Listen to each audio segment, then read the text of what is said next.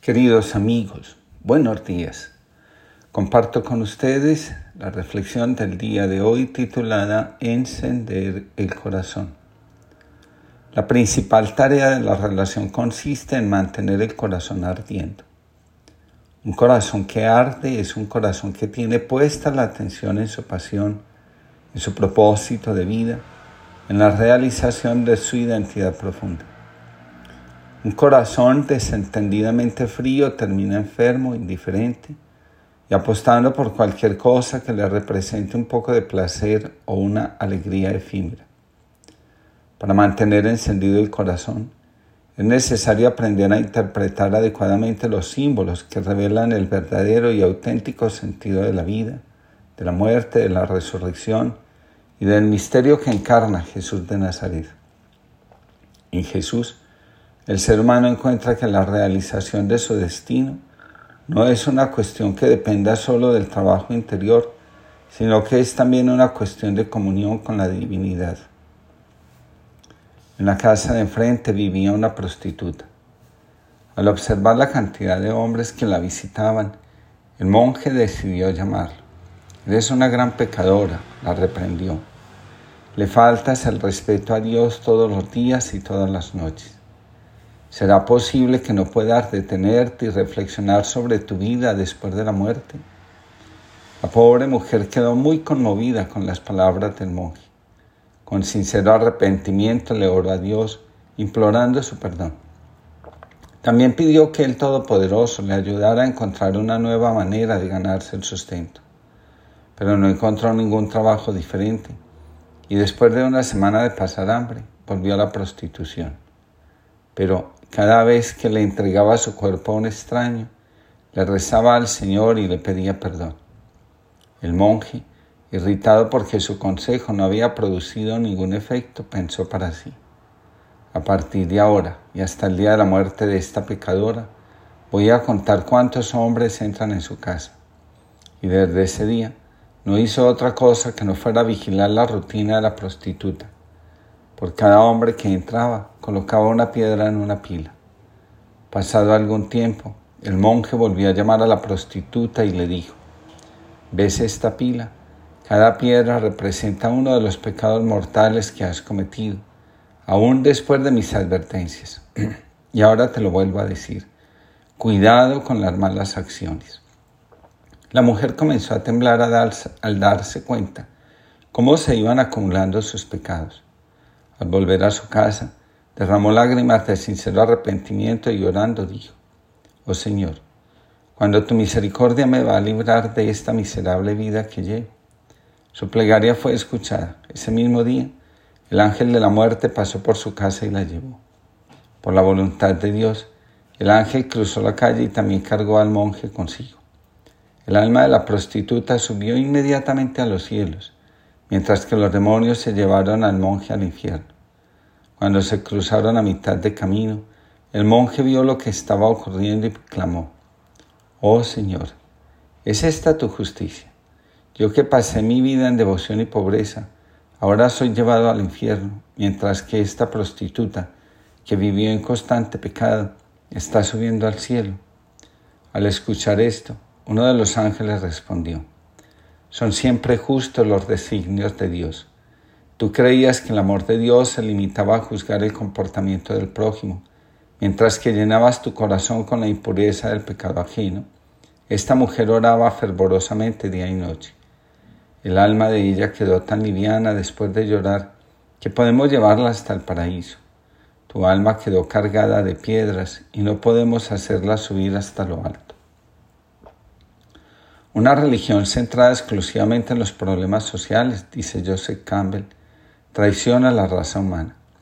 Al respecto, dice Campbell, la sustitución del misterio por el afán de trabajo social o la excesiva implicación en regular las decisiones íntimas de la vida familiar no tiene nada que ver con la verdadera vocación del sacerdote, abrir el corazón del creyente a la acogida del misterio. Una religión que no anime entre los creyentes el sentido de trascendencia, el deseo de alcanzar la realización plena de su identidad, termina convertida en pura ideología. A través de la experiencia religiosa, El ser humano debe aprender a entender las estructuras de su vida interior y aprender que sin espíritu interior difícilmente lo que proclame puede ser considerado como un mensaje que proviene de Dios. Para nadie es un secreto que en la actualidad la cultura está experimentando una transformación profunda. Para los teólogos, estamos pasando de una época en la que el predominio la tenía la razón a una donde la vida mística resulta ser fundamental para que la revelación de Dios en Jesús de Nazaret, proclamado como el Cristo, siga siendo verdadera y fuente de la cual nace una existencia coherente, trascendente y plenamente realizada. Sin mística, el mensaje de Cristo se convierte en humanismo religioso. Estamos, pues, frente a una nueva era. La razón está dejando el lugar que ocupaba a la experiencia de Dios que brota de la contemplación, la meditación y el encuentro. Otras corrientes de pensamiento señalan que esta época es una transición de la era de Pisces, razón, a la era de Acuario, espiritualidad. Distintas formas de nombrar el misterio no son causa para estigmatizar a unos y alabar a otros. Lo que llamamos nueva era no es otra cosa que la constatación de los cambios profundos que la humanidad está experimentando. Desde ese años se viene anunciando el retorno de la humanidad a la espiritualidad. El problema ahora radica en saber qué espiritualidad de las que hoy se proponen son auténticas y cuáles son solo un discurso vacío y narcisista. El vacío, el movimiento de la nueva era, que tanto recelo despiertan los círculos más conservadores de la religión, insiste en la evolución de la conciencia como expresión del solo esfuerzo humano. Entre las categorías que este movimiento maneja está la conexión con la astrología, las religiones tradicionales, la deconstrucción de las costumbres, tradiciones e identidades. Se rechaza lo que puede sonar a una verdad universal. Se insiste en que la evolución de la conciencia corresponde a un salto cuántico, hecho por el individuo. La transformación de la humanidad obedece a una conciencia donde lo humano y lo divino confluyen formando una unidad. A esta unión se accede por la contemplación. El ser humano crece en la medida que se conoce a sí mismo. La autenticidad del conocimiento interior se corresponde con la conciencia de la inhabitación divina. Dios habita en nosotros. Somos conscientes de Dios en la medida que somos conscientes de la plenitud a la que está invitada el alma y el corazón humano. La transformación se da como expresión de la íntima comunión con Dios que, entre otras cosas, exige la conversión, es decir, la capacidad de comprender la vulnerabilidad que acompaña nuestra condición de seres humanos la apertura a la relación con algo más grande que nosotros mismos, donde está contenida nuestra verdadera identidad y por último, en la construcción de unas relaciones diferentes con los demás basadas en el amor, la reconciliación, la justicia, la bondad y el respeto profundo por la vida. Señala Joseph Campbell que la causa secreta de nuestra muerte es el destino. Toda vida tiene unos límites y al desafiarlos los estamos acercando a nosotros. Los héroes son los que inician sus acciones, sea cual sea el destino que pueda resultar. Lo que nos sucede depende de lo que hagamos con nuestra vida. El curso de la vida revela el secreto de nuestra muerte.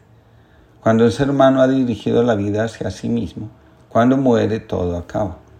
En cambio, cuando un ser humano se ha preocupado de su autorrealización y trascendencia, cuando muere, todo comienza porque quien tiene sentido de trascendencia entiende que nacer y morir son el mismo acto.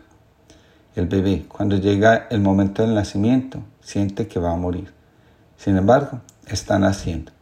Así, el que está agonizando y construye un sentido de trascendencia sabe que al morir también nace a una nueva vida. Los que han permanecido encerrados en sí mismos hacen lo posible por negar el sufrimiento y la muerte. El que no ve más allá de sí mismo, le cuesta entender que la vida no está en los astros, sino en la conexión con el sí mismo, el arquetipo de la totalidad. El sí mismo es la imagen real de nosotros mismos y lo conocemos cuando miramos hacia adentro, en lugar de estar buscando afuera las respuestas que conciernen a nuestro destino. Bien lo señala Jun. Quien busca afuera sueña, quien busca adentro despierta.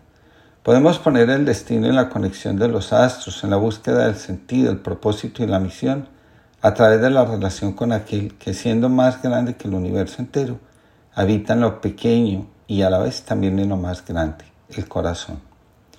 Dice Rumi, más allá de lo correcto y lo incorrecto, hay un lugar donde podemos encontrarnos. Las religiones son profundamente simbólicas. Las celebraciones religiosas están basadas en símbolos porque estos son la expresión de la madurez que puede alcanzar tanto la psique como la conciencia. Quien no entiende los símbolos, su psique aún no ha dado el paso hacia la madurez. Dice Campbell, cuando el símbolo se abre, el trasfondo es lo que brilla y fluye. El compromiso con la vida se manifiesta en la relación que logramos establecer con la divinidad que habita en nosotros. Al respecto, dice Campbell, el bautismo como sacramento no mete nada dentro de nosotros.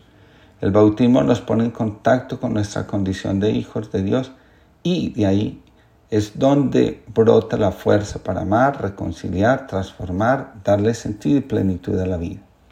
La religión es, ante todo, evocación y por esa razón tiene como misión y tarea mantener encendido el corazón agotado ya de mis manías, mis torpezas y mis miedos, mis complicaciones y mis discursos, agotado de ponerme al centro, agotado de que antes de intentar levantar el vuelo ya me haya tropezado y enredado en mis cosas de siempre.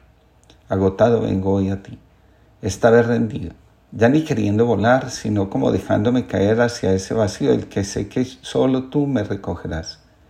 Ciego como Bartimeo, con la garganta que me arde, exhausto de gritar. Te grito a ti. Pocas certezas me has regalado en esta vida. Una vez que mi grito sordo entrelazado con mi propio amor, querer e interés espera volver a ti. Vengo y grito con el eco de todos los que han hecho de mí el que soy y ojalá que con la estela de quienes hayan escuchado tu nombre desde los agujeros de mis corazas.